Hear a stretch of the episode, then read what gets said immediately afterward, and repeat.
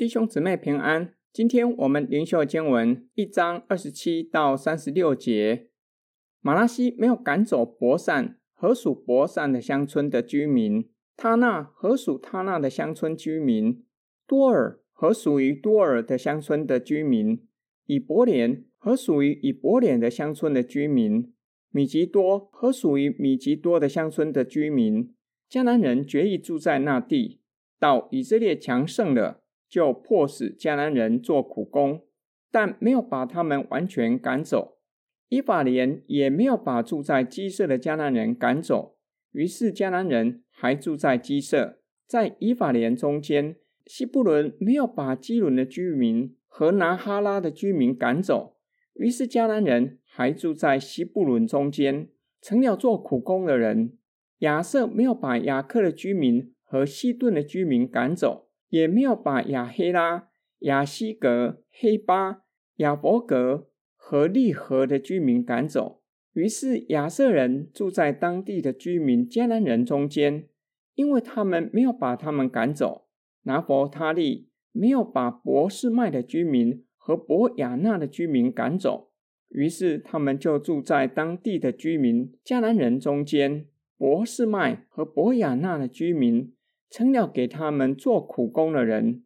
亚摩利人强迫但人退回山地上，不容他们下到平原来。亚摩利人决意住在西列山、亚雅伦和沙宾。但约瑟家的势力强大以后，他们就成了做苦工的人。亚摩利人的境界是从亚克拉宾山坡，从希拉直上。四世纪先讲述以色列取得那些的地业，之后急转直下，讲述以色列人没有完全将迦南人赶出去。这样情况不是发生在一两个支派。编辑者虽然没有列出所有的支派，可以想象得到，几乎每一个支派都没有将住在那里的迦南人赶出去，甚至没有赶出去的居民比赶出去的还多。由此可见，与原先上帝要赐给他们地业相比，大大缩水。住在那里的迦南人决意住在那地，到以色列强盛了，就迫使没有赶出去的迦南人做苦工。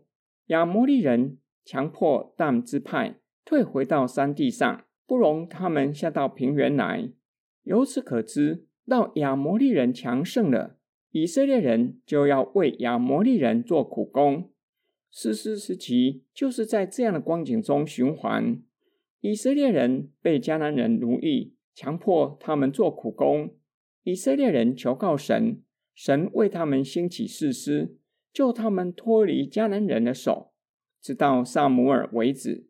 之后大卫作王，所罗门作王，是以色列最强盛的时期。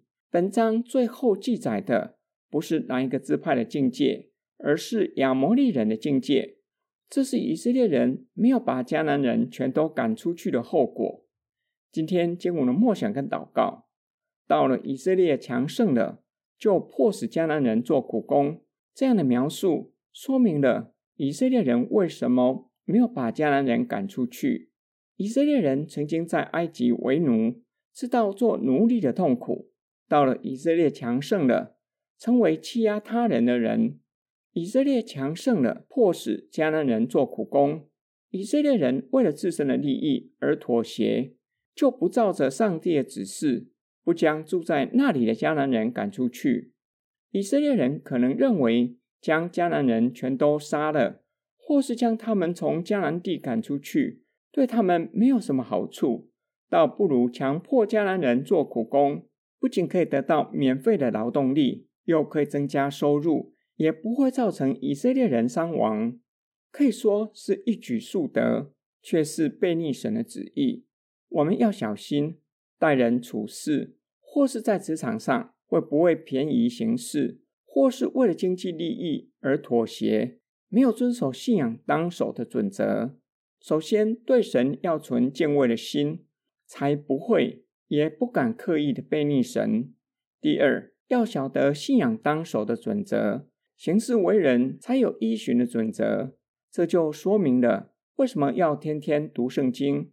第三，一颗愿意顺服的心智，即使会失去某一些的利益，也愿意遵守当守的信仰准则。我们一起来祷告，爱我们的天父上帝，求主的圣灵光照我们，使我们有属灵的智慧，叫我们能够明白圣经，使我们行事为人有所依循，并求主赐给我们刚强壮胆的心和力量，叫我们能够坚定持守信仰准则。